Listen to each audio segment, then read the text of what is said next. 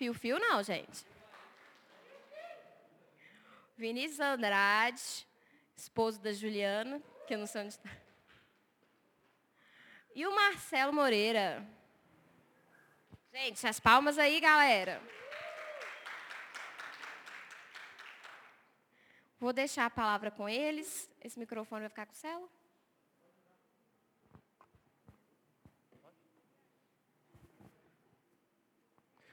Só tem que descobrir como é que liga, né? Ô, Leozão, esse aqui é, esse aqui é chique demais pra mim, velho.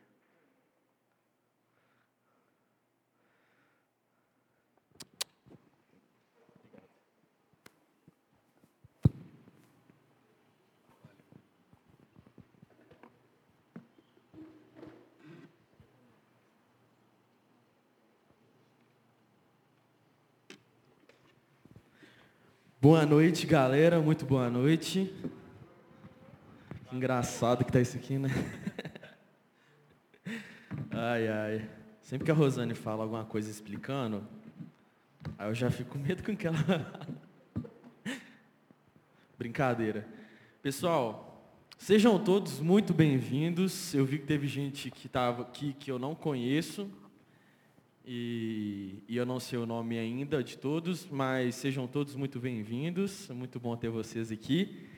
Eu vó introduzir. Ó, oh, quem está aí, Dirceu. Fera demais. Muito legal, gente.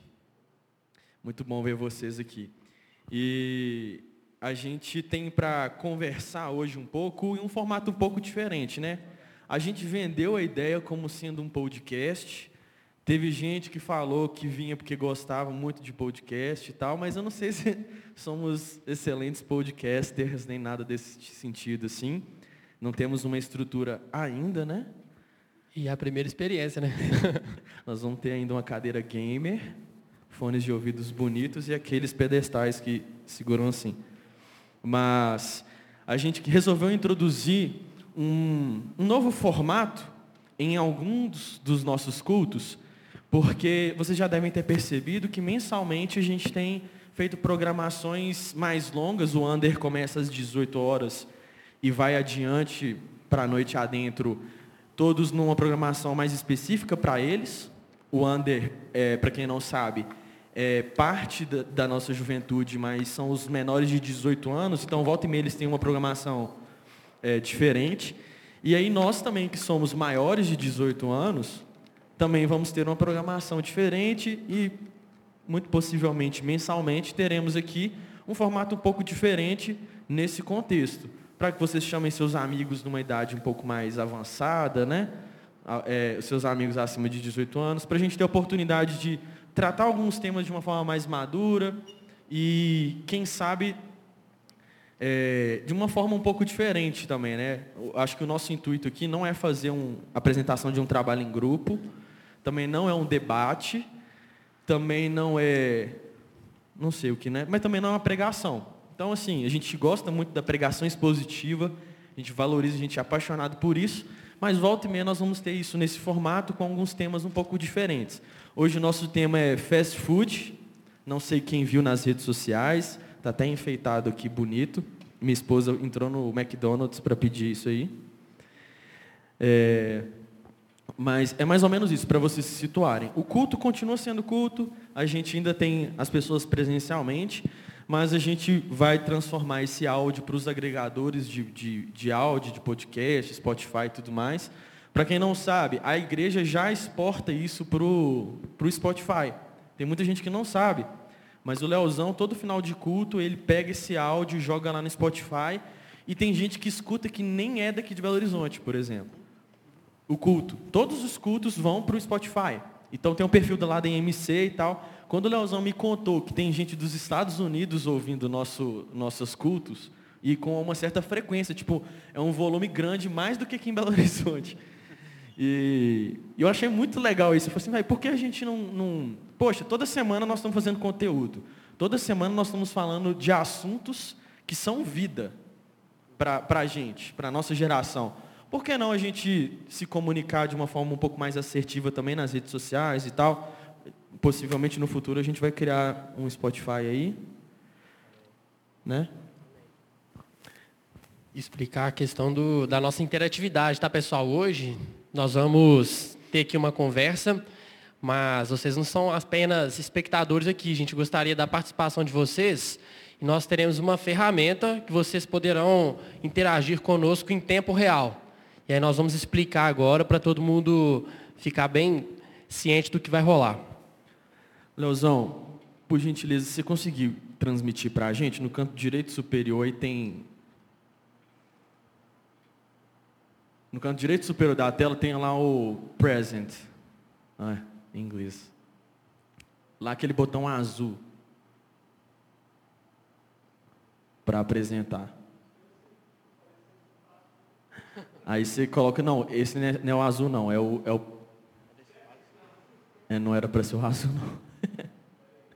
Ô, gente, isso é tudo muito novo, tá? Vocês têm paciência com a gente aí. Mas, mas vai dar certo. A gente trouxe uma ferramenta. Quem aqui não tem internet no celular? Tipo, não tem 3G e tal? Agora, nesse momento.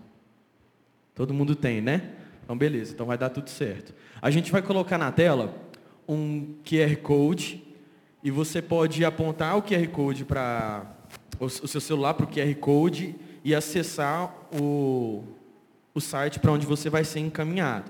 Caso você não se dê bem com o QR Code, se tem um celular com a câmera ruim, por exemplo, igual o meu, igual o meu era, tem também como você acessar aquele site. Ô, Leozão, passa um, um slide para nós. Aquele site ali, www.menti.com e aí você vai colocar o código 5220-5167. Por gentileza, para quem está lá atrás nas TVs, fica mais fácil ainda de pegar o QR Code. Deixa eu fazer um teste aqui, se dá. Eu não sei se pelo telão vai conseguir pegar, mas aí é só acessar o site, se não der. Vamos ver se vai dar certo.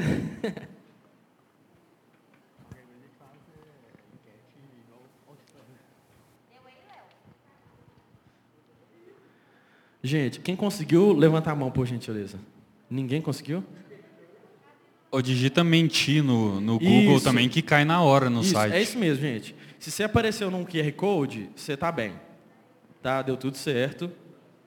Só vai mudar quando a gente mudar.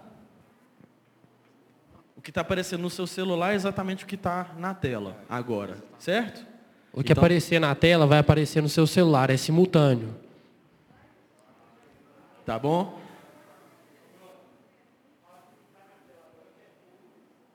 É isso mesmo, que está na, na, tela agora é o QR Code. Ô, Leozão, passa para o pessoal entender. Espera aí, espera aí. Ou então só o site, gente, www.mente.com. Aí vai pedir um código, você põe o um código. Eita, rapaz. Tá mudando aí para vocês? Então esse é o ideal.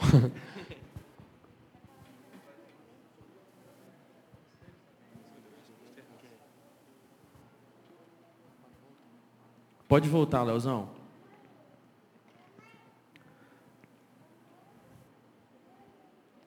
Tudo certo, gente? Podemos seguir então? Todo mundo conseguiu, pessoal? Alguém não conseguiu? Quem não quiser também, é. nós não vamos brigar, não. Beleza, é isso mesmo. Então tá, pessoal, vamos dar início aqui então ao nosso podcast. E como o Matheus disse no início, hoje nós vamos falar sobre o fast food. Como que essa cultura do fast food, de um consumo rápido, padronizado, mas muitas vezes sem nutrientes necessários, ele pode se inserir no nosso meio cristão, no nosso meio aqui de igreja, e como isso afeta os nossos relacionamentos uns com os outros e principalmente o nosso relacionamento com Deus. O que, que isso tem a ver? E antes de entrar exatamente nestas questões, a gente queria contextualizar a gente gostaria de partir de um ponto que é o consumismo, porque ele é o ponto de partida para a gente chegar no fast food. Então nós vamos tratar um pouquinho sobre isso e queria apresentar, já começar aqui chamar o Celo para a conversa, para que ele possa falar para nós o que, que seria então, Celo, esse consumismo, a diferença do consumismo para o consumo, em que contexto ele está inserido. É, boa noite, né, para todos, primeiramente. É... Bom, igual você mencionou aí, Vico, assim, primeiro tem uma diferença entre consumo e consumismo, né? A primeira diferença é que consumo é um processo social normal. Todos nós consumimos algo. O consumismo é, é quando a gente torna esse processo de consumo algo central na nossa vida, algo que constitui a nossa identidade mesmo, né?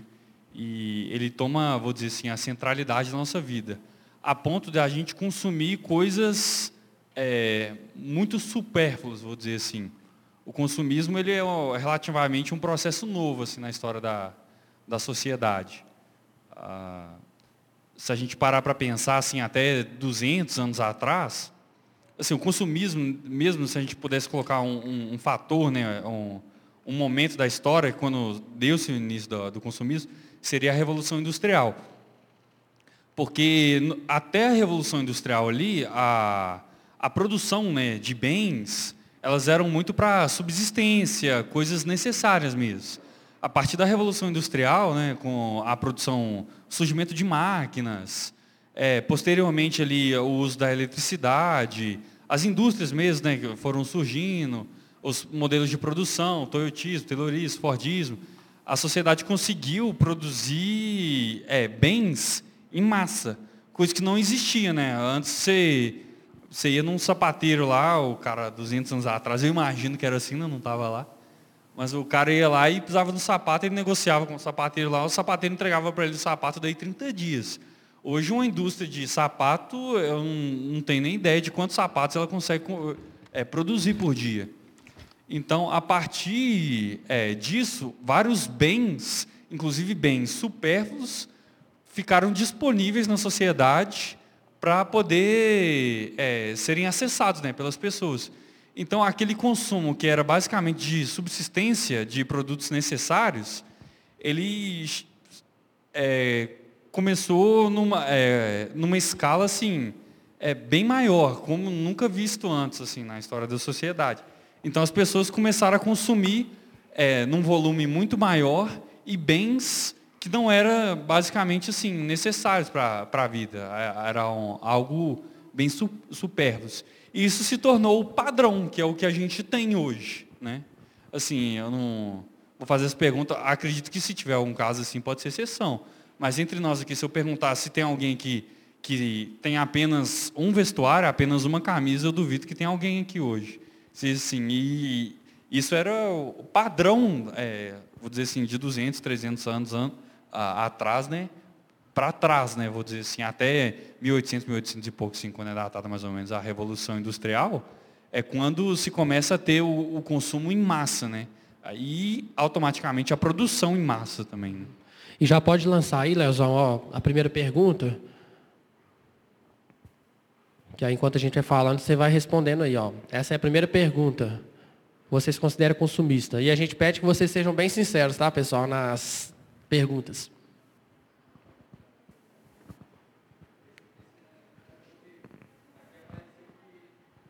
É, então, peraí que deu, não deu certo, então não.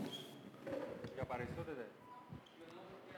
Eu acho que... Ah, tá. Ah, deve ter um timer. É, tem um timer, como nós soltamos antes. É, tem que o...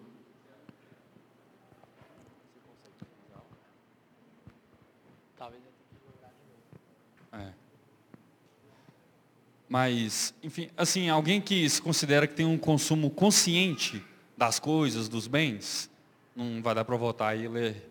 Alguém se considera que tem isso? Sim. Ou vocês se consideram pessoas consumistas? Agora assim, pode ser levantar na mão mesmo, no é, modelo tradicional. Ó, eu particularmente não me considero uma pessoa consumista. Mas se eu for parar para pensar a fundo assim, o conceito de consumista mesmo, se a gente olhar o padrão de consumo das pessoas de 300 anos atrás, eu acredito que, assim, aí eu sou uma pessoa consumista mesmo. É, e à medida que a sociedade foi se desenvolvendo tecnologicamente, questão industrial, produção em larga escala, situações que antes não eram possíveis passaram a ser possíveis, então isso gerou em nós, despertou em nós uma sensação, sensação de desejos maiores, uhum. por coisas que antes a gente não imaginava que poderíamos ter, E hoje, quanto mais a oferta, mais a gente quer. Então, isso criou uma sensação de que eu desejo sempre mais, mais, mais, e acaba é, gerando sempre um ciclo, né? Eu, aquilo é, me, é oferecido, eu desejo aquilo, tenho uma sensação ali de saciedade, mas aquilo não, não para por ali. Eu sempre vou querer buscar algo novo, eu nunca me dou por satisfeito. Isso é engraçado, né, Vico? Porque a ciência econômica, né, a, a economia, ela surgiu justamente nessa época. A economia significa, assim, basicamente estudo economia é porque os desejos dos seres dos, de nós, né, os humanos, eles são infinitos. Mas os recursos não, eles são escassos. A gente tem uma finitude dos recursos. Foi a partir desse, é, dessa época que filósofos e outras pessoas começaram a pensar em economia pensando o seguinte, ó, a gente tem que começar a alocar os recursos bem da sociedade aqui, porque no jeito que a gente está caminhando, assim, a gente vai esgotar os, os recursos que a gente tem. Isso que você mencionou é muito é, legal porque hoje, assim, é tão padrão para a gente que a gente não percebe, mas tudo que a gente usa hoje, ela está vinculada a uma relação de consumo.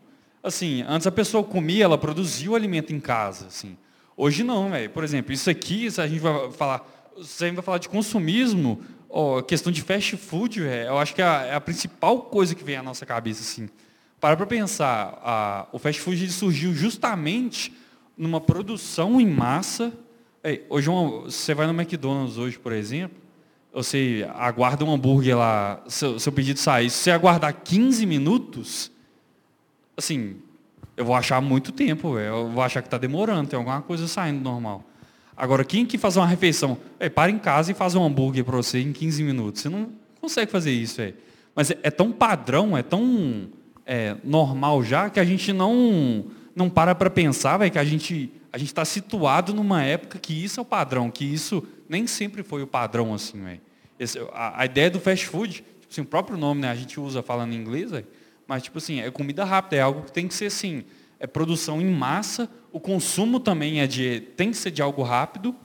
Assim, o fast food não é só a, a produção rápida, mas tem que ser um alimento de consumo rápido e, de preferência, barato, né? Algo que você consiga, consiga fazer, assim, para otimizar seu tempo, seja é, rápido. Tanto que no início, assim, do, dessas redes de fast food, começou a bombar assim lá na década de 50 nos Estados Unidos, os irmãos McDonald's. A ideia inicial era o pessoal nem ter lugar para sentar, era tipo um drive-in, você comprava e tinha aquela questão dos cinemas abertos, o pessoal comprava o lanche, ficava assistindo cinema e e depois quando tiver quando tinha os lugares para o pessoal poder sentar, se acomodar, propositalmente não eram lugares muito confortáveis, justamente para o pessoal não criar a ideia de que, ah, vamos ficar aqui batendo papo e comer o dia inteiro. É sentar para comer, vazar para dar espaço para outra pessoa. Lá, ou seja, muita gente consumindo, consumindo é, coisas rápidas, consumo rápido e aquela entrada e saída de pessoas de uma forma muito, muito grande, muito rápida. E atrelada a essa questão do consumismo, como você já citou, veio a velocidade da informação tudo passou a ser realizado de uma forma muito mais rápida. E isso nos torna pessoas menos pacientes. E você falou da questão do fast food do, de uma fila do McDonald's. Tinha até uma, uma época que eles colocaram uma, uma promoção que era assim, se passar o seu pedido, eu não lembro se era 10, 15 minutos, é, mas se passar desse mesmo. tempo, você ganha outro sanduíche. Era a forma de motivar você a querer esperar, a ter mais paciência para esperar um pouco. É. Porque se passasse disso, geralmente nós já reclamamos, está muito demorado. E isso não é só na questão do fast food. Isso vai trazendo é, influências, reflexos para todas as nossas relações. Igual a gente estava conversando sobre questão de trocar mensagens, né? Hoje você não tem muita paciência para esperar a resposta de uma mensagem. Tudo a gente quer para ontem. É tipo assim, eu te mandei uma mensagem, se eu vi que deu azulzinho no WhatsApp, eu já espero que ele tem que estar tá disponível para me responder. E não significa que está azulzinho que, que você é obrigado a me responder, mas eu Exatamente. crio um sentimento de que, não, se ele viu, se ele recebeu, se ele visualizou, ele tem que me responder. Uhum. E como que é o, vou dizer assim, vou falar de, chamar de espírito da época, né? É, é, o que, que é o espírito da época, né? A junção da, do consumismo com esse, com o imediatismo, né? A gente quer coisas prontas, é, assim, do jeito que a gente quer, gourmetizado, o negócio adaptado para a gente e de forma imediata ainda por cima, velho. Assim, é, a gente conversando assim, é, eu, eu fico pensando como que a, isso é muito espírito da nossa época. Se a gente voltasse a, a anos atrás, velho, tipo assim, não era desse jeito, é, é, muito loucura como que é um momento da época que a gente vive. E é tão natural para a gente assim, véio, que se tornou, é tão comum, na verdade, que se tornou natural. Para a gente, o normal é isso. E se a gente tem que lidar com qualquer coisa que foge um pouco disso, é, a gente estranha, véio. A gente estava até conversando que a Amazon acostumou mal a gente, né? Eu vou comprar um produto em alguma outra loja para entregar lá em casa. Eu já estou comprando pela internet, eu não tenho que sair num lugar. Já tem a tabela de medida, eu vou comprar uma camisa, tem uma tabela de medida no site, já fala ali e tal. Eu vou comprar no, em algum site que fala que vai entregar na minha casa em 10 dias úteis. Hoje a gente considera isso algo demorado. Porque a Amazon te entrega em dois dias, ela te entrega até no domingo. E a gente considera, tipo, 10 dias úteis demorado. 10 dias úteis é, passou de uma semana, velho. A semana tem 5 dias úteis. É muita tipo, coisa. São duas semanas, né? Tipo assim, é, é, muita coisa. E a verdade é que não é, né? Você consegue comprar algo da China para te entregar aqui. Tipo assim, algo muito louco, velho. É muito da nossa época mesmo. O negócio vai rolar ou não? Então, vamos tentar aí. Pessoal, abram por gentileza. Se, se der errado, a gente deixa para a próxima vez, que esse trem é meio, meio novo. Leozão, pode passar para o próximo agora. Aí possivelmente ele vai pedir para você colocar um nomezinho aí e tal. Coloca qualquer nome, porque é anônimo, não vai aparecer o nome de vocês não. É, não preocupa que é anônimo, viu gente? Oi?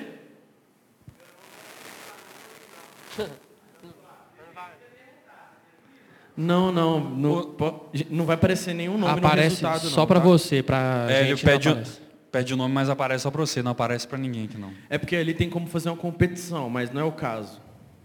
Aí nós não vamos mostrar o resultado de ninguém, porque não tem resposta certa, gente. Todo mundo conseguiu responder aí? Não, pode Você pode colocar quantas opções você quiser, na verdade. Só tem que submeter depois. Loguei.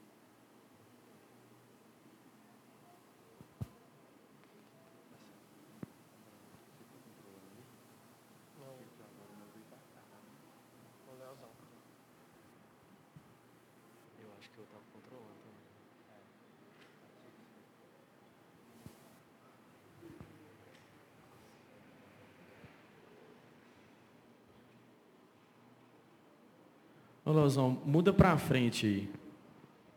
Nós vamos desistir desse trem. Ah, lá, ó. Ah, isso daí é mágica.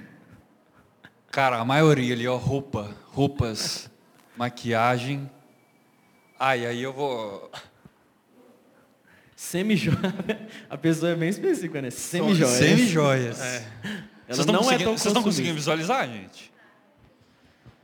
Cara, eu queria fazer um comentário, olha que legal as coisas que mais aparecem ali são ó, roupa, roupas é o mais evidente. Sapato, e eu vi ali maquiagem também. São, Itens estéticos. São tudo. São o que mais aparece ali, estrogonofe. Estrogonofe. estrogonofe não é supérfluo, não. Streamer. A, a streaming Mas, acho massa. Roupa, roupas, maquiagem, sapato. São coisas de aparência, velho. São coisas vinculadas a aquilo que as pessoas veem em nós, sabe? Teve um cara que colocou Uber, velho. É. Chegou num grau de evolução muito alto para falar que isso é supérfluo. Hoje em dia, todo o, mundo acha. Ursinho de pelúcia, velho. Alguém respondeu ursinho de pelúcia. Foi o Lucas, com certeza. Beleza, Leozão, pode passar. Vamos ver se funciona aí, ó. É, ó. Vê se você consegue votar. Quando alguém demora a te responder no WhatsApp, como você reage?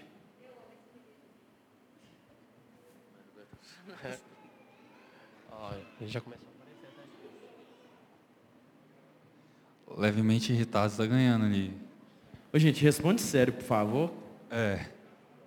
Levemente irritado. Tá ganhando, ó.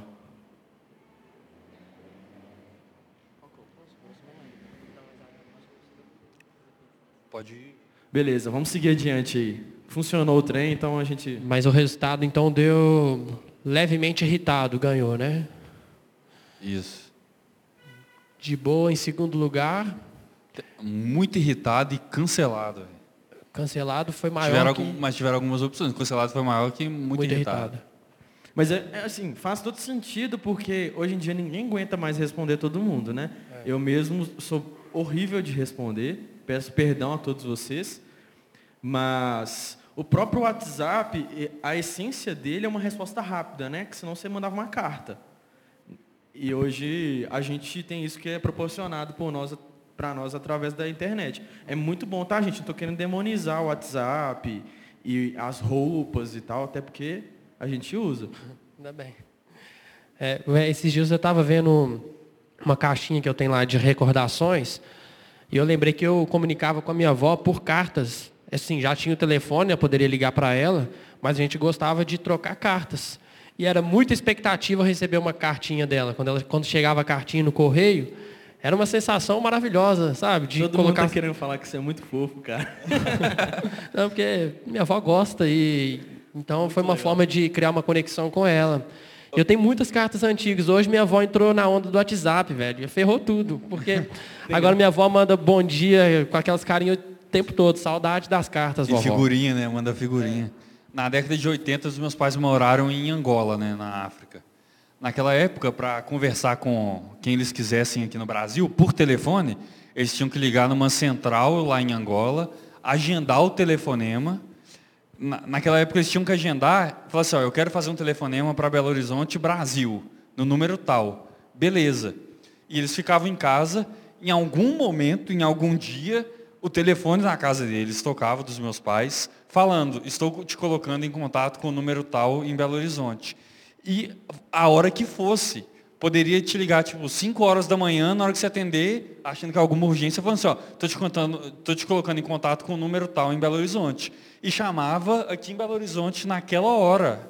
E se a pessoa não atendesse, não atendeu, você perdeu aquilo ali. Você tinha que ligar lá para agendar outra ligação. Olha só que loucura, velho. Hoje é o WhatsApp assim, é, é na hora, velho, é instantâneo e de boa qualidade. Não é só isso, né? É de ótima qualidade. Mas é, como eu estava falando que nosso intuito não é vir aqui falar que você não tem que ir no fast food nem nada. Até porque eu acredito que é algo natural da nossa parte desejar o progresso, né? A gente quer ter coisas legais para se divertir, a gente quer que o nosso tempo seja um tempo com, co- com facilidades, né? Eu não quero lavar a louça todo dia, eu queria ter uma lava-louça na minha casa. Tipo, é- esse tipo de- eu não queria vir a cavalo para a igreja, eu queria vir de carro, para mim é melhor e tal. Imagina se não tivesse asfalto. É, é muito natural da nossa parte desejar as coisas. É- e muito legal você falar, Ambrosio, porque assim, a gente tem, todo mundo, todo ser humano tem desejos naturais, né? Tem desejo por comer, você tem fome, você tem sede, isso é algo natural. Agora, biblicamente, e se a gente for buscar na antropologia bíblica, os termos usados ali, sobretudo no Antigo Testamento, para se referir à alma, a corpo, a coração, é, eles dão uma conotação disso de desejo também. Vou dar um exemplo. é, em Gênesis 2, se alguém tiver Bíblia, quiser abrir também, é, na criação ali, Gênesis 2, versículo 7, está escrito o seguinte, olha só. Então o Senhor Deus formou o homem do pó da terra e sobrou em suas narinas o fôlego de vida. E o homem se tornou um ser vivente. Essa expressão ser vivente aí no hebraico, ou alma vivente, o Léo está mostrando para a gente ali. Esse termo aí, alma vivente ali, no hebraico, é a palavra nefesh, que significa, assim, no grego ele foi traduzido para psique. Ele, ele significa realmente, é uma das palavras usadas para se referir à alma, a ser, à vida, mas ele também era usado para poder se referir a, a órgãos do sistema respiratório, à respiração, posteriormente também usado para fome, para apetite, para desejo. Há um versículo também, Provérbios 10, 3. Você consegue mostrar para a gente, Léo, por favor? Provérbios 10, 3. É... Fala assim, ó, o Senhor não deixa ter fome o justo, mas rechaça a avidez dos perversos. Tem uma tradução que diz rechaça a ambição dos perversos. A, a palavra ambição aí, ou avidez, é, usada aí no Antigo Testamento, também é nefesh. É a mesma palavra utilizada para alma vivente lá em Gênesis. Olha que engraçado. Ou seja, quando Deus criou o ser humano, isso são detalhes, assim, é da antropologia bíblica e tem um livro muito legal que aborda isso, que é do Jonas Madureira, chama Inteligência Humilhada. É um livro muito bom, inclusive. Quem quiser fica de dica. Ele usa, ele explica, é, tem um capítulo no livro que explica sobre isso. O, o termo nefesh, então, ele se refere não só à alma, a ser, mas numa alma que está em estado de necessidade. Vocês conseguem compreender isso assim? ela está em, estado de necessidade, em estado de, de fome, ela está com fome. E é quando a gente... toda a criação, ela tivesse intrinsecamente algo faltando nela. Exatamente. E, e mais do que isso, Ambrosio, a, a, não é que o, o ser humano tem fome. O, o, termo usado ali, o, o, ser humano ele é nefesh. Ou seja, o, o ser humano ele é fome.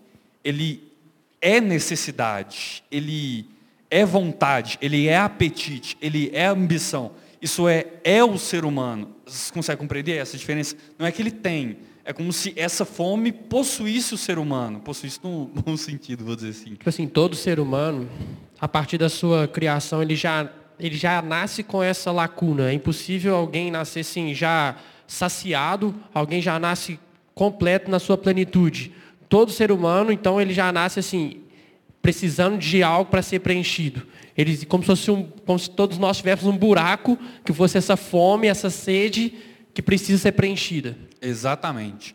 E é muito legal a gente entender a alma, a vida dessa forma, porque a gente vai ver alguns outros versículos na Bíblia, e se a gente tem um entendimento de alma dessa forma, muda o nosso entendimento. Por exemplo, o Salmo 42, se você puder colocar para a gente, por favor que é muito famoso, é, de base de várias músicas inclusive, diz o seguinte: Como a corça anseia por águas correntes, a minha alma anseia por ti, ó Deus. A minha alma tem sede de Deus, do Deus vivo. Olha que legal. A, a palavra aqui também é nefesh. Ele está querendo realmente dizer assim, a minha alma, ela está num estado de necessidade constante por Deus. É, eu acho isso incrível, é. Eu acho isso é muito doido. Isso, isso maravilhoso. Porque assim, os animais, eles têm o, vamos dizer, o propósito de vida deles. Eles têm as necessidades deles, que são básicas para a sobrevivência. E é como se a nossa necessidade maior fosse também, se a nossa, como se a nossa sobrevivência maior fosse ansiar pela presença de Deus.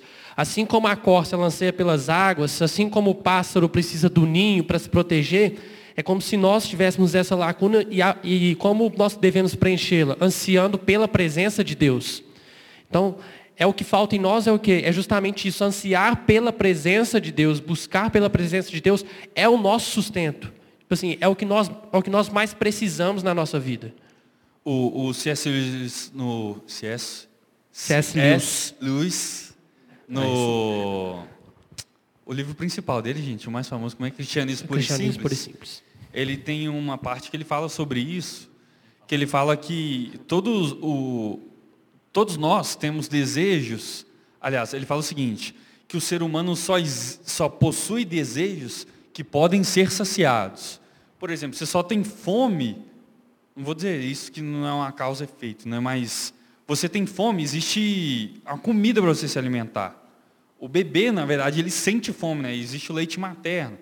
Ele dá um outro exemplo que ele, ele, eu não lembro agora, ele, por exemplo, ele dá o exemplo do sexo. Ele fala assim, ó, o ser humano ele tem o desejo sexual. E, e existe o sexo para saciar esse desejo sexual. E ele fala, ó, o ser humano é, é dotado de um desejo que nada na Terra satisfaz. Ou seja, existe alguma coisa que não é da Terra, então, que satisfaz esse, que satisfaz esse, esse nosso desejo, né? Nós vamos chegar lá ainda, tá, gente? É. Vocês acompanham a história aí. Mas por existir isso aí, é, eu fico pensando no Éden, né?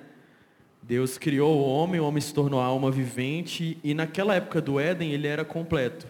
Porque ele tinha tudo o que ele precisava, não só o sustento, como as condições climáticas, como também a presença do Senhor que estava com eles e provia tudo o que eles precisavam e completava eles naquele momento, e com a queda isso tudo acabou.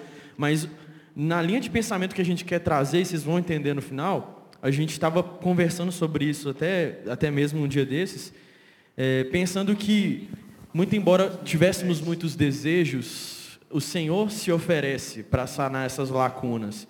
E é sobre isso que a gente quer conversar hoje, na verdade, no fim das contas.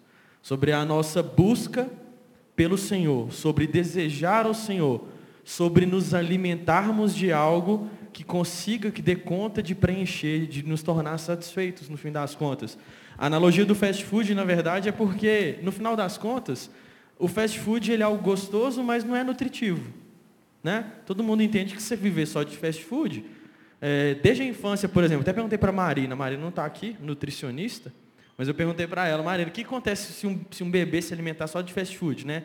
A vida toda. E ela falou, olha, ele não vai ter os nutrientes para gerar um, um, músculo, a parte óssea dele vai ser prejudicada, tudo que é relacionado à vida motora dele, ele não vai conseguir viver bem, até vai ter impactos até mesmo na formação mental dele, no final das contas. Por quê? Porque ele se alimenta de algo que não tem condição de suprir as suas demandas biológicas. E aí, no final das contas, é que a gente quer trazer o fast food para dentro da conversa.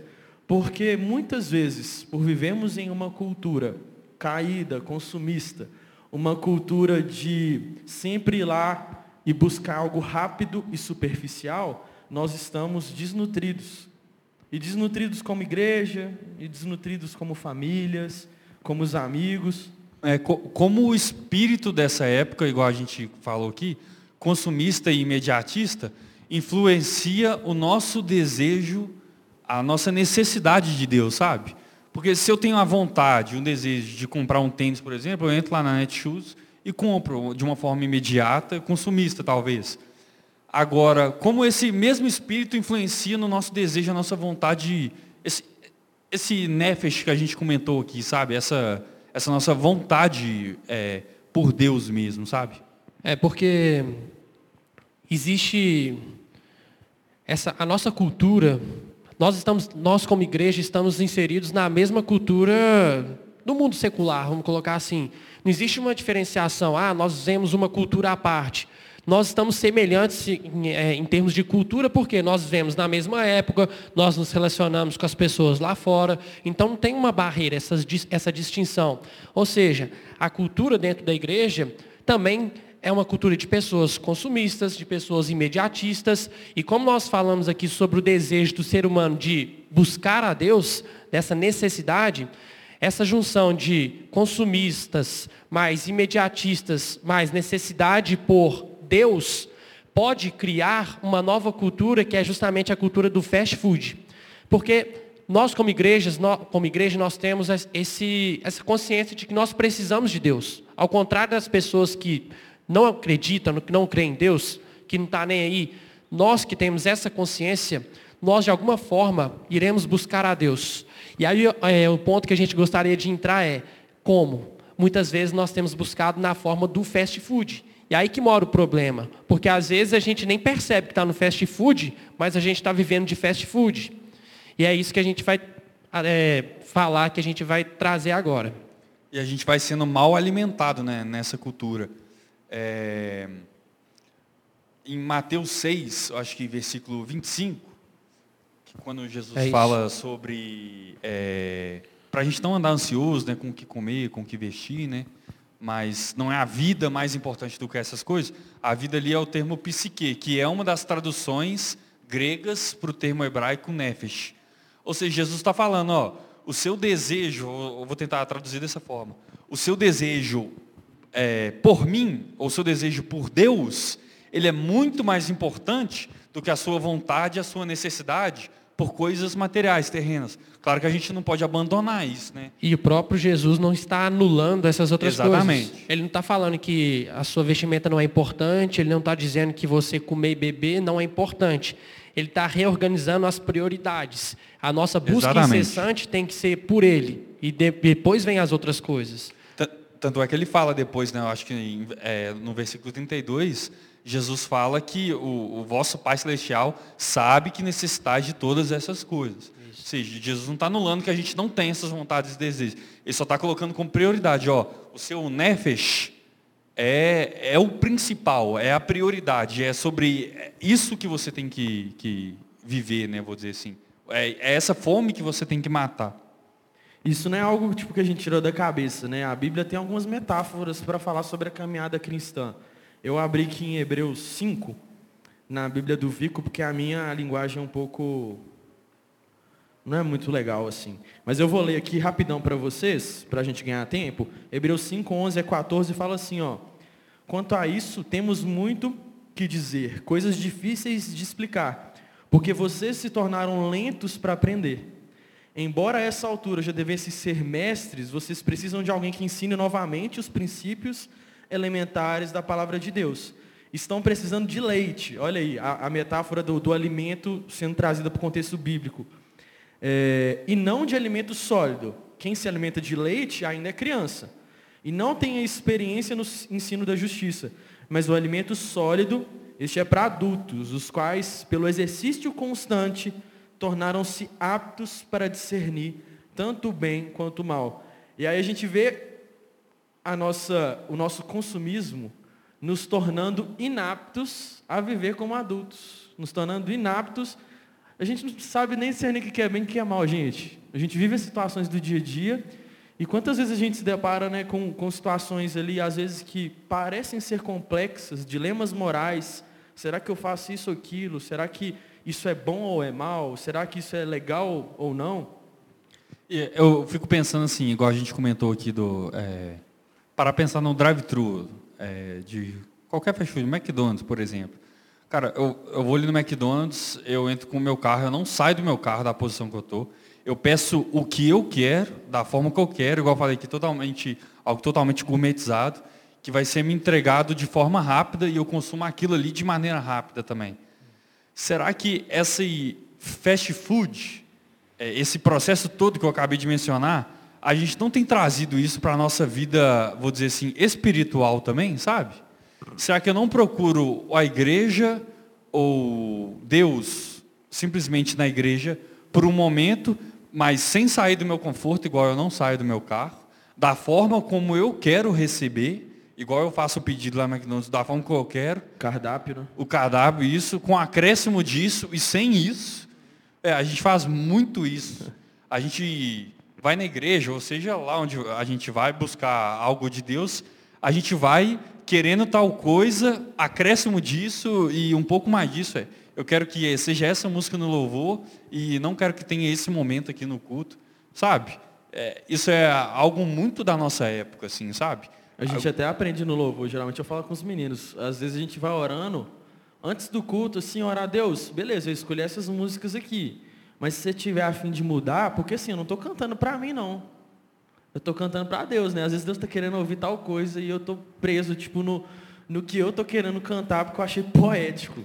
Cara, algo totalmente gourmetizado. A decepção que a gente tem quando a gente vai no cinema, assiste um filme e a gente não gostou daquele filme, é a mesma decepção que a gente tem de quando a gente vai no culto, a gente não gosta da pregação ou do louvor e a gente vai embora, velho. A sensação de perda de tempo. Olha só, a, a, como o espírito consumista mesmo. A gente vem para a igreja para consumir. Porque a gente acha que nós estamos indo para receber uma palavra direcionada a nós. Então a gente perdeu aquela visão de que eu vou prestar culto e vou adorar a Deus naquele momento de reunião com os meus colegas, com meus irmãos. A gente criou uma ideia de que eu vou, eu vou reunir com eles para ver o que, te, o que Deus tem para mim naquele dia. Se não tiver nada, foi tempo perdido. Né? A gente tem até uma pergunta. Pode lançar? Pode, pode passar. É porque isso que o Vico comentou é engraçado. Porque, assim, é natural você vir no culto e querer ser alimentado, né, gente? E você não quer só leitinho no culto, você quer coisas mais profundas. Mas é porque o culto se tornou a única alimentação semanal nossa. É por isso que a gente é consumista até no culto mesmo, porque é tudo que a gente tem para para pegar. É, e aí sendo sendo prático, a gente estava pensando aqui em exemplos que que vão de encontro a essa ideia do fast food gospel. O que, que a gente pode considerar como fast food gospel que a gente tem se alimentado, que não são coisas erradas, tá, gente? São coisas boas, só que a gente fica dependente delas e não exerce uma maturidade no nosso dia a dia, porque a gente depende somente de situações esporádicas. Vamos colocar eventos. Então, a gente vive disso. E se a gente viver só disso, nós vamos ficar igual aqui está escrito na carta em Hebreus. A gente nunca vai amadurecer, nunca a gente vai poder é, aproveitar de alimentos sólidos, porque a gente vai viver sempre no leite. E o leite ele é importante demais. O Noah, sem o leite, ele não vai desenvolver, que é a criança que está aqui com a gente hoje. É importante, mas vai chegar um momento que ele vai conseguir comer alimentos mais sólidos, porque ele vai estar bem desenvolvido. Só que às vezes a gente está aqui anos, anos de igreja, mas a gente não consegue engolir o alimento sólido porque a gente não está desenvolvido, a gente está imaturo ainda na fé. E ser imaturo na fé é um grande problema. Então, vamos passar para a pergunta. Vê aí se apareceu a pergunta para vocês. Vê se vai aparecer, pessoal. A gente colocou alguma. Vai aparecer no celular só, tá, gente? Por enquanto. Enquanto vocês colocam aí. A gente colocou algumas coisas sugestivas, né? É, pode ter mais coisas, não é só isso. É porque a gente pensa muito. O que, que deu aí? Hã?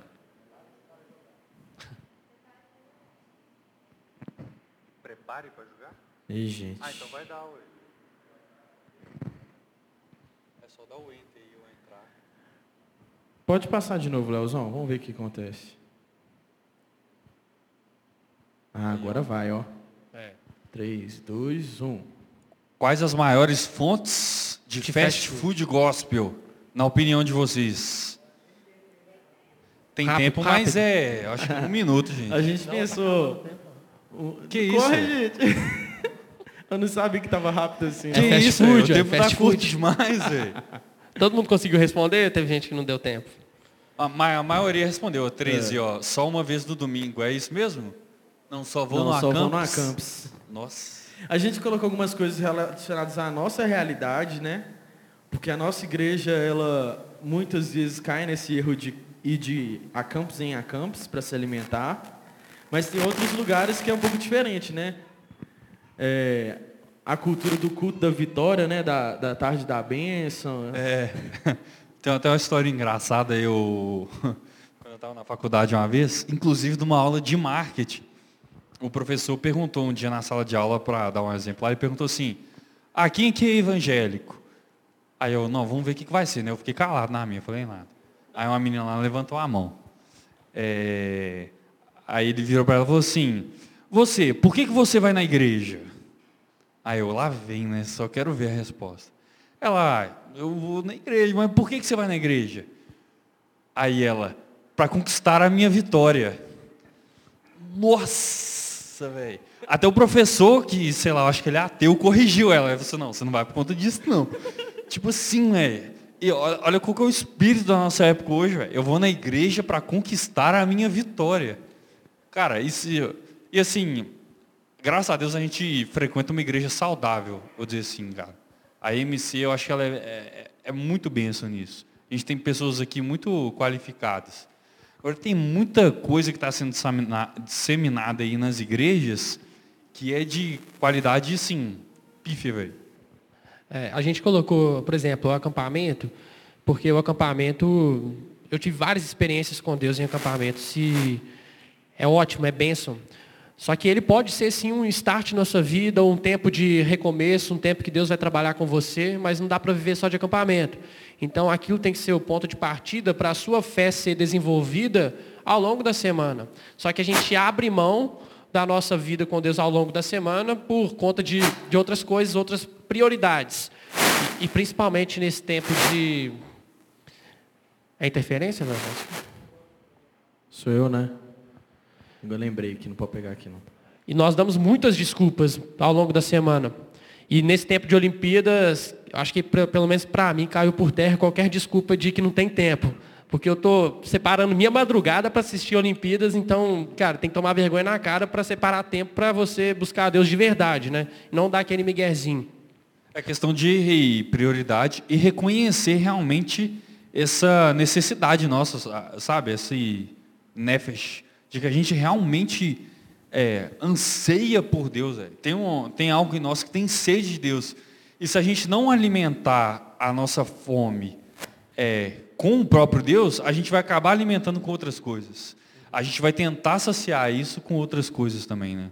Isso é, é outro perigo. Tem um texto bíblico que eu queria ler para vocês aqui, está lá em 1 João.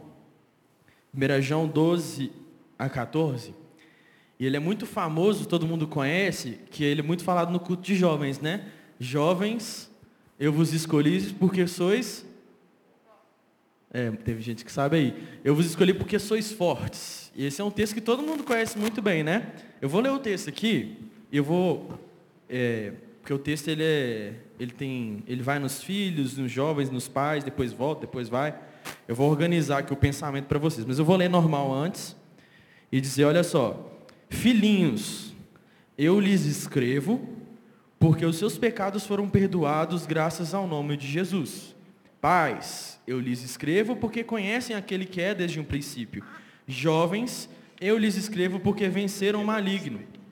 Depois ele volta e fala mais um, algumas coisas para os filhinhos, os pais e para os jovens. Eu vou reunir para ficar mais compreensível. Está dizendo assim: primeiro ele escreve as, a carta, as palavras, aos filhinhos, aos pequenos, né?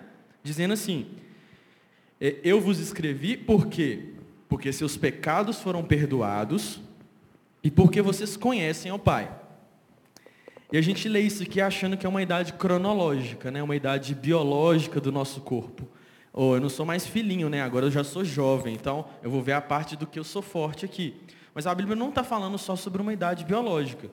A Bíblia está falando, às vezes, sobre coisas espirituais. E nesse caso aqui, ele está falando de um momento na caminhada da fé.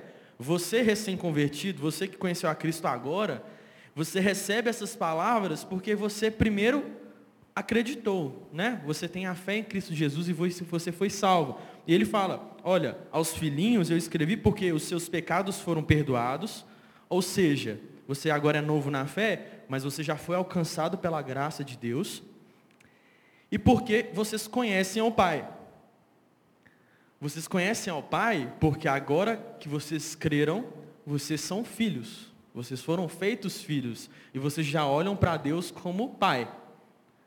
E essa parte da Bíblia está falando para alguém que começou a caminhada cristã.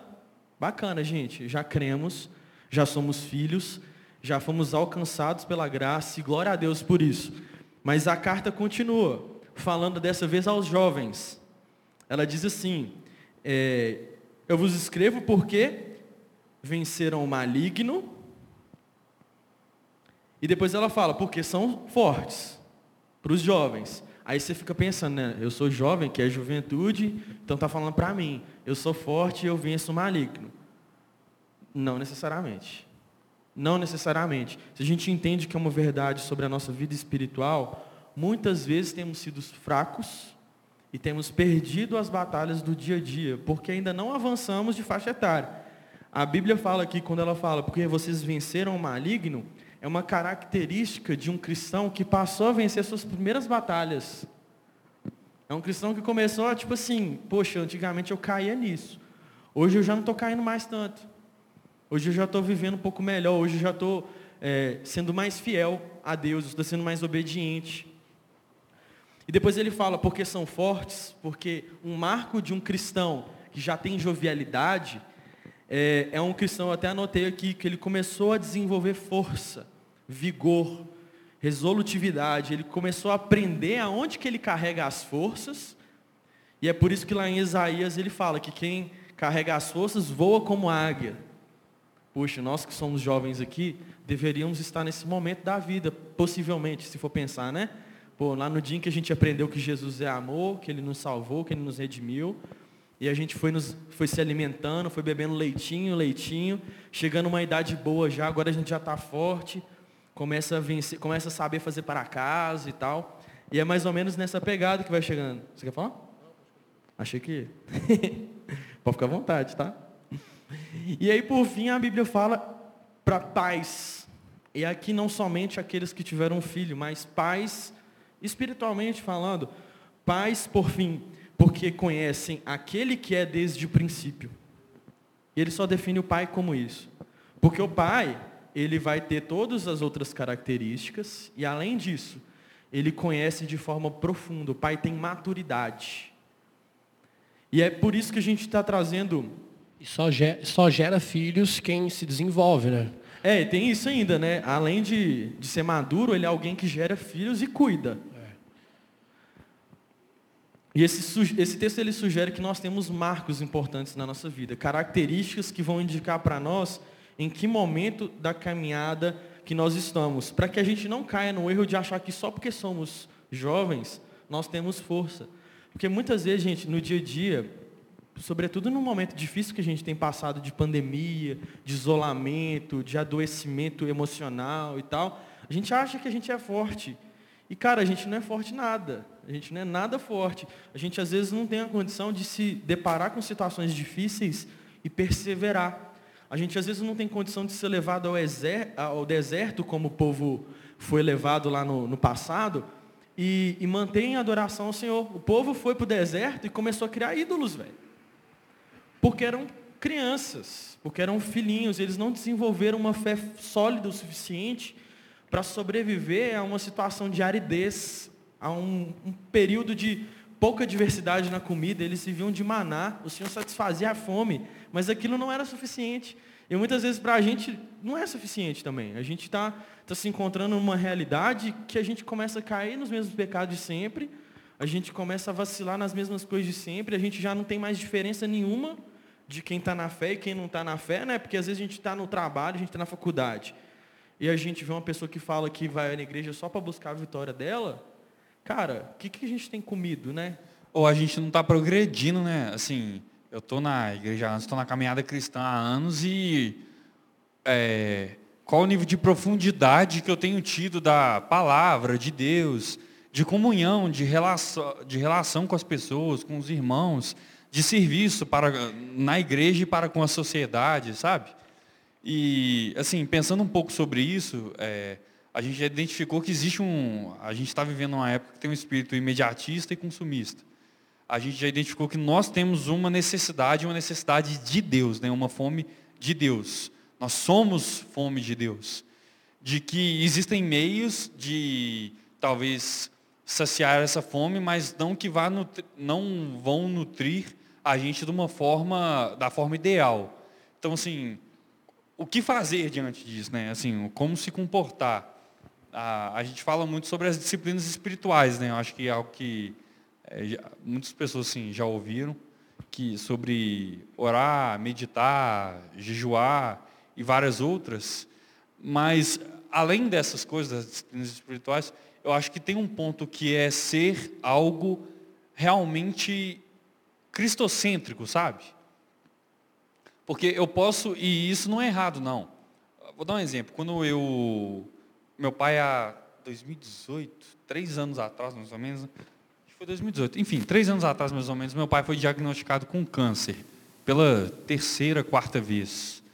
E naquela época eu fiquei assim um pouco, eu fiquei impactado e fiquei, a, a minha pergunta para Deus era o seguinte, Deus, como o Senhor vê essa situação? Que o Senhor vê de uma forma que eu não vejo. Eu, o que eu vejo é, meu pai está com câncer mas como o Senhor vê. E eu comecei a orar a respeito disso. Deus, eu quero saber como o Senhor está vendo essa situação. E um dia, orando lá em casa, é, eu senti como se realmente alguém, Deus, né, soprasse no meu ouvido falando assim, Lázaro. E só me veio isso na cabeça, Lázaro. Eu fui na Bíblia procurar Lázaro, a passagem de Lázaro. Aí fui ler, fala que Jesus ficou sabendo da notícia, né, de que Lázaro, um amigo dele, tinha morrido. E a resposta de Jesus é para o pessoal não ficar ansioso, preocupado e tal, porque aquela doença não era para a morte. Na hora que eu li aquilo ali, foi como se Deus confortando meu coração, falando assim, ó, essa doença não é para a morte. Na mesma hora eu peguei meu celular, mandei uma mensagem para meu pai, pai, eu estava orando a respeito disso, Deus colocou no meu coração que essa doença não é para a morte. Cara, depois disso eu fiquei tranquilo, sabe? Assim, eu estou dando esse exemplo porque eu busquei a Deus para alguma coisa específica. Mas a minha vida com Deus tem que ser. A minha pergunta tem que ser: Deus, o que, que tem em mim que tem fome do Senhor? Da mesma forma, da mesma urgência que eu busquei Deus para essa questão específica, eu tenho que buscar isso para a minha vida como um todo, para essa no fome. dia a dia, no na- cotidiano. No dia a dia, para essa fome que está dentro de mim, que é existencial, que, que só Deus vai suprir. Então, Deus, que fome que existe dentro de mim que ainda precisa ser saciada? Isso tem que ser, tem que ser uma busca cotidiana, velho. Tem que ser algo. E- Po- po- Pode falar, Vic. Não, porque dentro disso eu acho que quando aqui a Bíblia traz a diferença de níveis de maturidade na fé, talvez a gente coloca, a gente traz isso meio que para títulos, né? Ah, o pastor é mais maduro do que quem está aqui, ou o cara que é teólogo, ele necessariamente é mais maduro do que o outro que está fazendo qualquer outra faculdade. A gente se associa a títulos, mas eu acho que o nível de maturidade que a gente consegue mensurar é justamente isso, é o quanto eu estou sedento, o quanto eu busco de Deus no meu dia a dia. E assim, é impossível a gente buscar a Deus com todo o nosso coração, de forma plena, e não crescermos, não atingirmos uma maturidade na fé. Porque o Senhor, Ele, ele tem muito mais do que a gente pode pensar. Sabe, não, não é algo que, que é humano, que é material, que é limitado, que um dia a gente vai alcançar conhecimento aqui na Terra e a gente vai se satisfazer. O que Deus tem para nós é sempre muito mais do que aquilo que a gente espera. E isso, eu acho que é atingir maturidade, assim, perceber se eu estou sendo maduro ou não, se eu estou caminhando, é isso, é se perguntar, eu tenho buscado a Deus de todo o meu coração, independente das circunstâncias, porque quando alguma situação, ah, o bicho está pegando, a gente se reúne realmente para orar. E isso é importante. Igual a gente fez aqui a, a- uma campanha para o Pedrinho, glória a Deus, ele recebeu alta. Cara, isso é muito bom. Mas por que, que a gente não ora pela vida do Pedrinho todo dia, que está lá na Argentina? Por que, que a gente precisa esperar chegar uma doença para lembrar de orar por ele? Por que, que a gente não lembra de orar pela vida uns, uns dos outros todos os dias? A gente não busca crescer todos os dias? Porque a gente tem sempre essa questão de, ah, é necessário, agora eu vou fazer. Mas como a gente já viu, é necessário, desde que nós nascemos, a busca pelo Senhor. Isso é algo que independe de situações. É a nós, o nosso alvo de vida. É isso. É buscar a Deus de todo o nosso coração. Não só em ocasiões. É, isso que você falou, Vico, eu parei de pensar assim, você falou que Deus tem muito mais do que a gente espera. Deus tem Ele mesmo.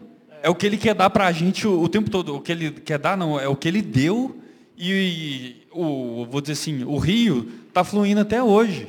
Quando Jesus fala lá em João capítulo 6, é, João capítulo 4, quando ele fala da- com a mulher samaritana, que se ela soubesse com quem ela estava conversando, ela pediria a água da vida. Cara, é espetacular a analogia de Jesus. Em João 6, quando ele fala que ele é o pão da vida, que quem comer daquele pão nunca mais vai ter fome, ele está falando justamente sobre isso. Que ele é o alimento para matar o nosso nefesh. É, assim, isso é incrível, velho. Isso é incrível. E quando a gente compreender isso, e não, que, não tem nada de errado a gente buscar uma cura, vou dizer assim, velho. Ó, buscar uma cura, buscar, sei lá, uma bênção de Deus, essas coisas. Não, só que a gente tem que entender que isso faz parte do nosso, do espírito da nossa época consumista também. E que isso não pode ser a centralidade da nossa vida cristã. A centralidade da nossa vida cristã tem que ser buscar Deus pelo próprio Deus, porque Ele é, na verdade, o pão que realmente vai alimentar e vai saciar a nossa fome existencial. É, a gente, para quem não sabe, nós somos da mesma célula, né? E, e na hora de pensar no tema, as pessoas que iam conversar, eu vi muito que nós somos pessoas que têm vivido um momento, tipo, nós três aqui, né, que eu falo, meio parecido nesse sentido, de meio que cair na real, de que tá muito pouco, que tá muito raso, que a gente precisa desesperadamente de Deus. Assim como os discípulos falavam lá na Bíblia que, poxa, para onde iremos nós se só o Senhor tem as palavras de vida eterna? E o tema e tudo que a gente faz aqui num culto público, na verdade, é para que você, independente da fase da caminhada que você tivesse, seja filhinho, seja jovem, seja pai, que você se sinta um desejo ardente de buscar ao Senhor. Se você estiver na condição de pai, saiba que não está suficiente e nunca estará suficiente. E Pode falar, pode falar. não, o que eu ia falar é que a ausência de fome, ela é uma evidência de quando uma pessoa está doente. é, assim, ficou claro, né, o sentido. É, o estágio mais Cara, triste. se a, se, se a gente não sente fome de Deus, ou não temos compreensão correta de quem é Deus, ou de nós mesmos, ou estamos doentes. Em ambos os casos, está ruim para a gente. Tá horrível. E eu fiquei pensando, quando a gente, há uns tempos atrás, né? Como que a gente provoca isso no povo? Tipo, como que eu provoco isso em mim? Eu lembro quando eu come, noivei com a Rosane, eu sentia pressão, assim. Ou noivei agora, daqui a alguns meses eu vou ter uma casa, vou ter que pagar um aluguel, e é caro. Vou ter que pagar comida e tal, as responsabilidades são muitas. Se eu vacilar muito com a Rosane, poxa, eu vou ter alguém infeliz dentro da minha casa por culpa minha. Então existe uma responsabilidade emocional, e isso começou a me pesar. Eu lembro que naquela época o Senhor me colocou numa posição de entender que se eu não me alimentasse, se eu não buscasse mais do que eu já tinha comido, eu não daria conta de suportar. Se eu não buscasse mais da presença dele, se eu não praticasse mais as disciplinas espirituais, eu não ia suportar, eu não ia ter força. Eu não ia vencer as batalhas que a Bíblia fala que os jovens vencem.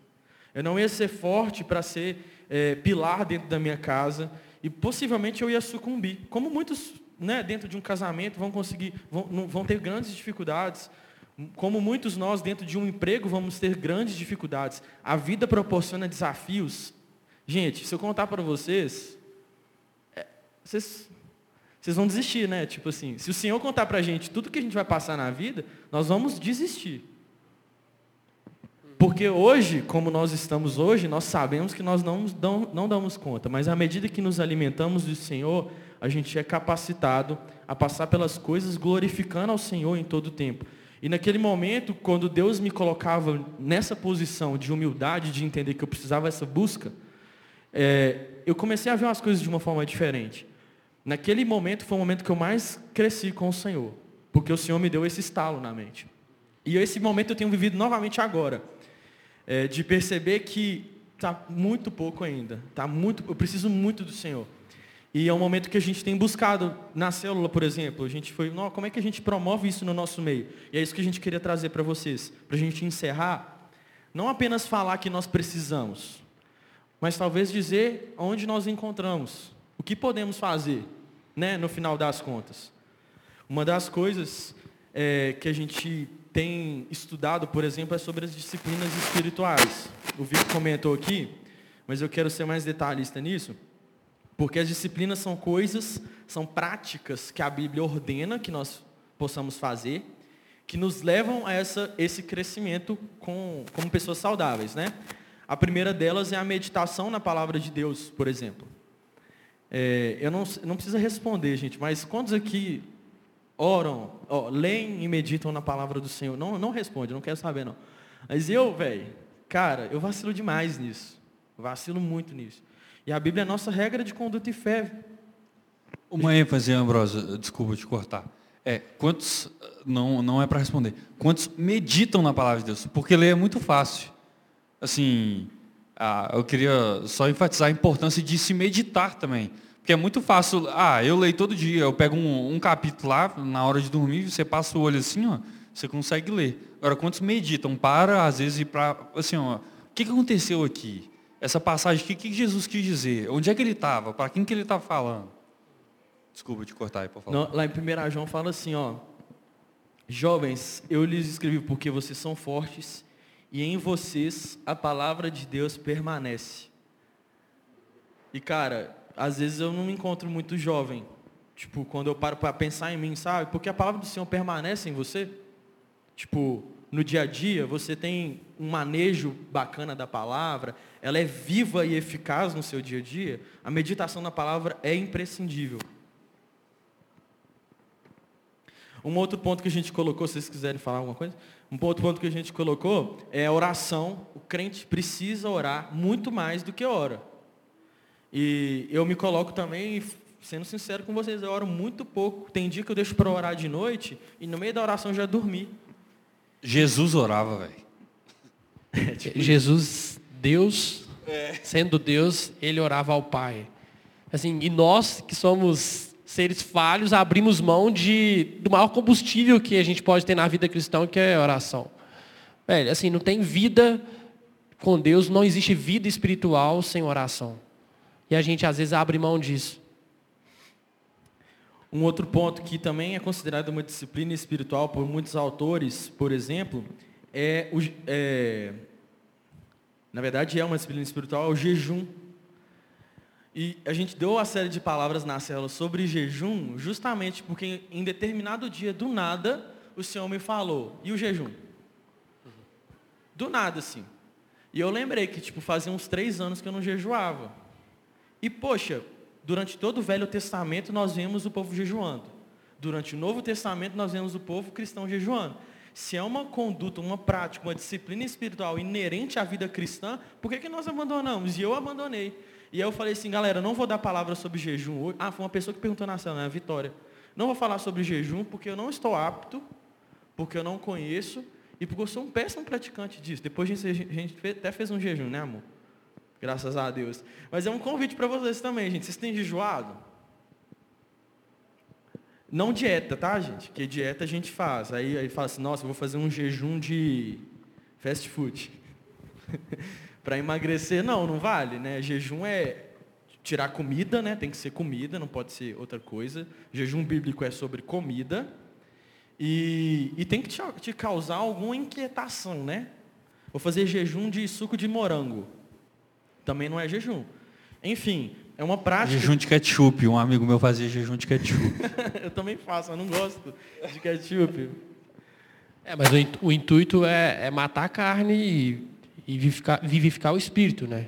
É, é, é, demonstrar todo o nosso reconhecimento de que nosso prazer não está na carne, que a gente não depende do que é material, a nossa maior dependência vem de Deus.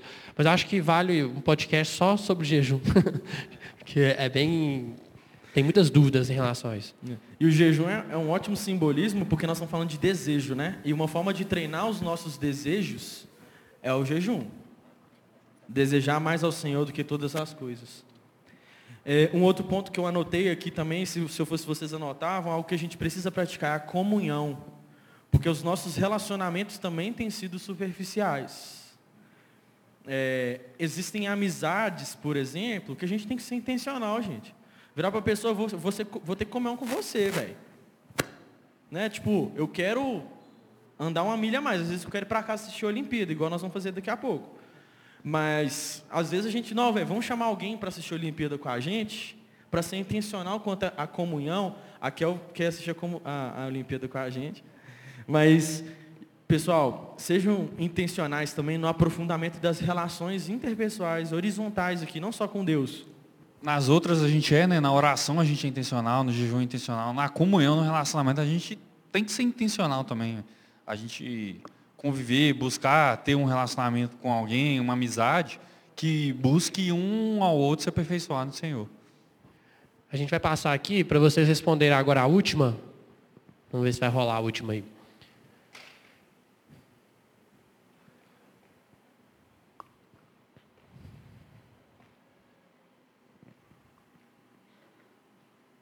Pode passar, Leozão.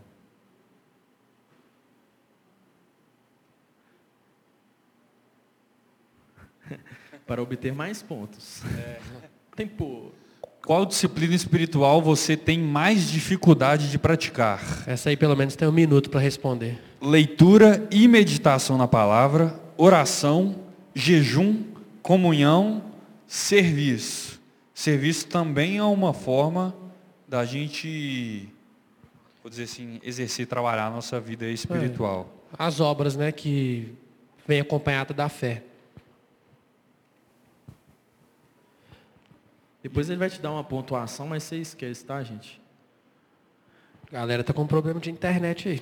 Todo mundo respondeu? É porque vai encerrar ali, aí vai mostrar o resultado. Ah, tá. ah entendi. Tá? A gente já está caminhando para o encerramento, gente. Mas. O, não, a gente até tinha discutido se a gente não colocava comunhão.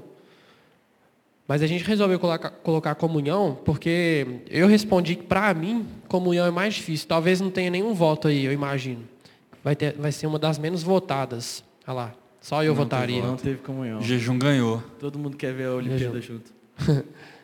Porque, para mim, é fácil assim, se relacionar, ter uma, uma amizade, mas é difícil ter uma amizade intencional no sentido de eu influenciar o Ambrósio, o Celo, o Lucas a ter uma vida com Deus mais íntima, de aprofundar em assuntos, porque eu sou difícil de me abrir e a comunhão é isso, cara. Ela fa faz parte também você jogar videogame, faz parte você brincar, zoar, mas ela tem que atingir um ponto em que vocês estão um estimulando ao outro a um crescimento com Deus. Você saindo mais forte daquela amizade. E nós temos amizades muito supérfluas, né? É só muito da zoeira, mas a gente se aprofunda pouco. Por isso que para mim comunhão é uma das mais difíceis. Todo mundo tem aquele amigo que só fala brincando. Quando chega para falar sério, tipo, você não precisa contar com ele. E que sejamos todos os amigos.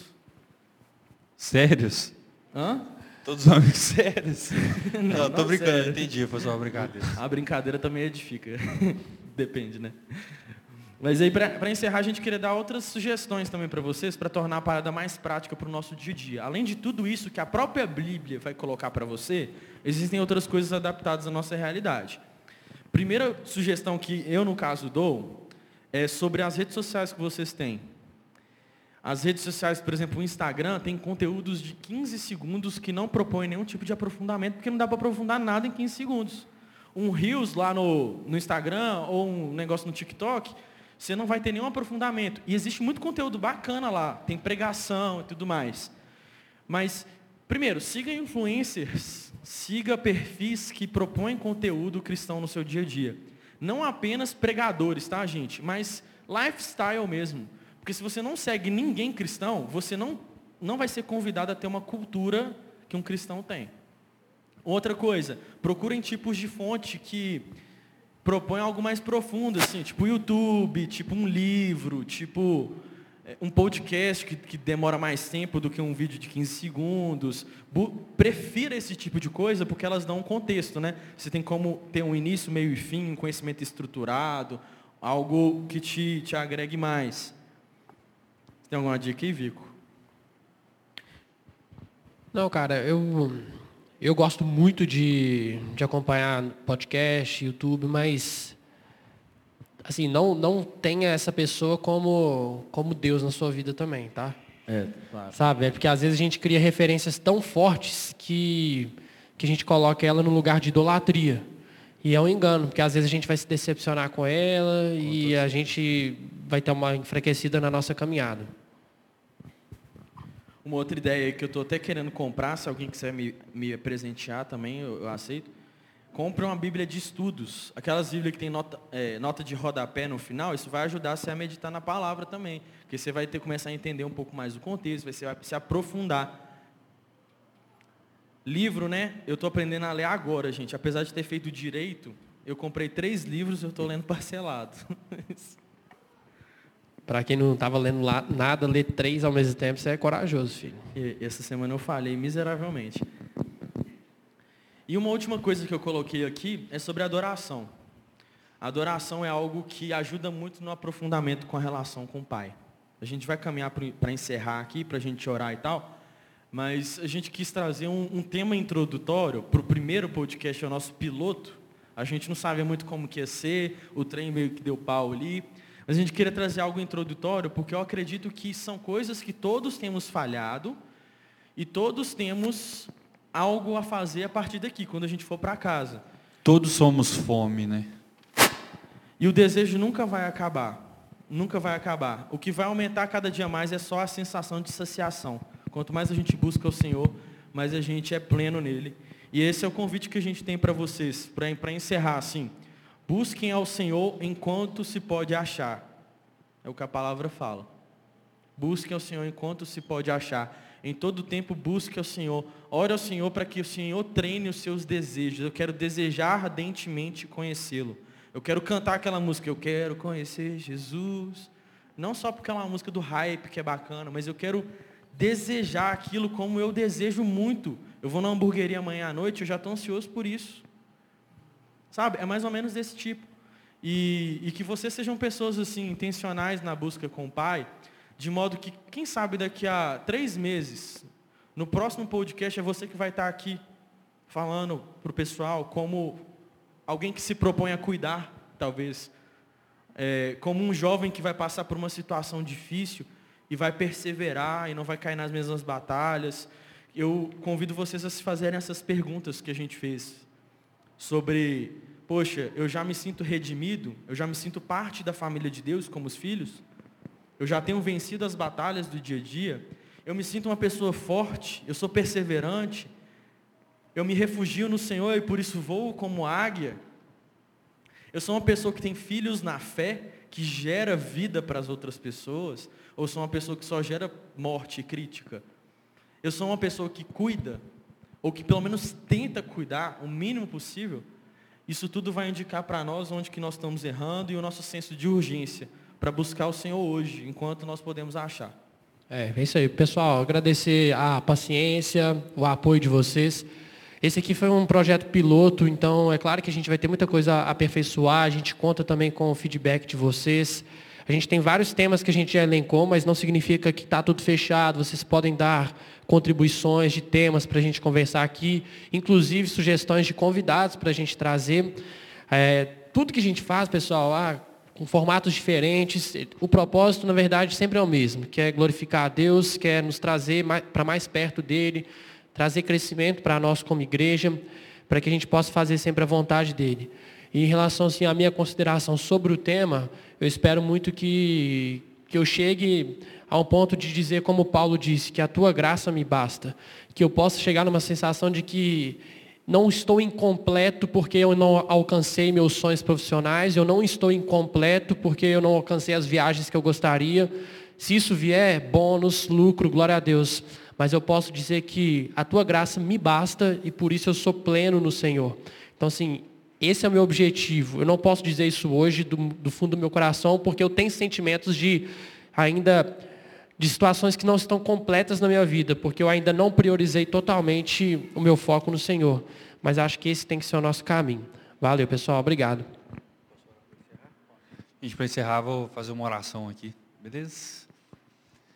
Deus, muito obrigado Obrigado, Deus, porque de forma maravilhosa o Senhor nos criou, Deus, voltados para o Senhor mesmo, sedentos pelo Senhor, com fome do Senhor, Deus.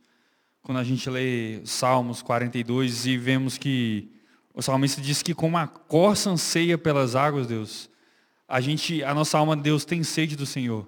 E o próprio Senhor Jesus disse que Ele, Ele é a água viva. Ele quem, quem vai saciar a nossa sede. Deus, a minha oração é para que o Senhor seja realmente nosso alvo e seja aquilo que vai matar a nossa fome de verdade, Deus.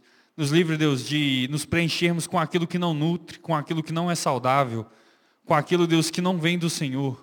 E nos dá, Deus, forças para termos disciplina, para termos, para colocarmos em prática, Deus, os melhores exercícios, as melhores disciplinas, Deus, espirituais, para que cada dia mais, Deus, sejamos realmente cheios do Senhor e possamos, Deus, dizer realmente como Paulo disse, que a, a tua graça, Deus, ó, a tua presença, Deus, o teu amor é suficiente para nós. Essa é a minha oração em nome do Senhor Jesus, Deus. Amém.